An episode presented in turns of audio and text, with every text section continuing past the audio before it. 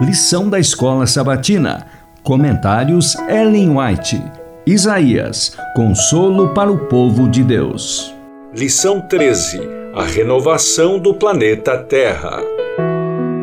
Segunda 22 de março. Ima divino.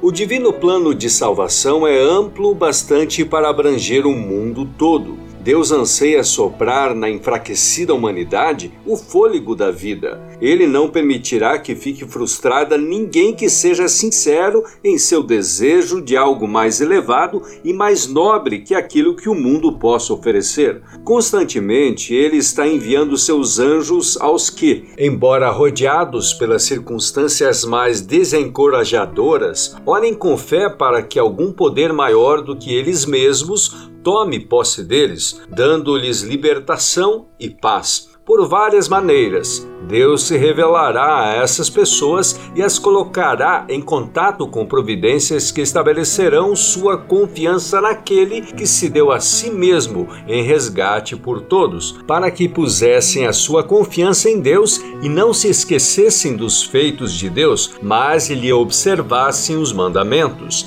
Salmos 78, verso 7. Bem-aventurado aquele que tem o Deus de Jacó por seu auxílio, cuja esperança está no Senhor, seu Deus. Salmos 146, verso 5. Voltem para a fortaleza, ó prisioneiros da esperança. Zacarias 9:12. A todo coração sincero em terras pagãs, o justo aos olhos do céu nasce luz nas trevas. Salmos 112, 4. Deus falou: Guiarei os cegos por um caminho que não conhecem. Farei com que andem por veredas desconhecidas, tornarei as trevas em luz diante deles e aplanarei os caminhos ásperos. Estas coisas lhes farei e nunca os abandonarei. Isaías 42, 16, Profetas e Reis, páginas 377 e 378. Cristo se compraz em tomar material de que, aparentemente, não há esperança,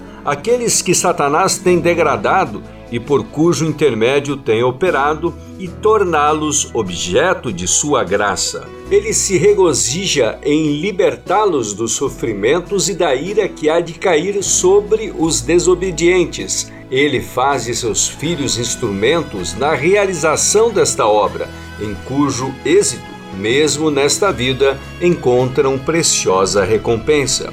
Que é isso, porém, comparado com a alegria que hão de experimentar no grande dia da revelação final? Agora vemos como num espelho de forma obscura, depois veremos face a face. Agora meu conhecimento é incompleto, depois conhecerei como também sou conhecido. 1 Coríntios 13, verso 12 a recompensa dos obreiros de Cristo entrar em sua alegria, aquela alegria que o próprio Cristo antecipava com ansioso desejo, é apresentada em sua petição ao Pai. A minha vontade é que, onde eu estou, também estejam comigo os que me deste. João 17, 24. Testemunhos para a Igreja, volume 6, páginas 308 e 309.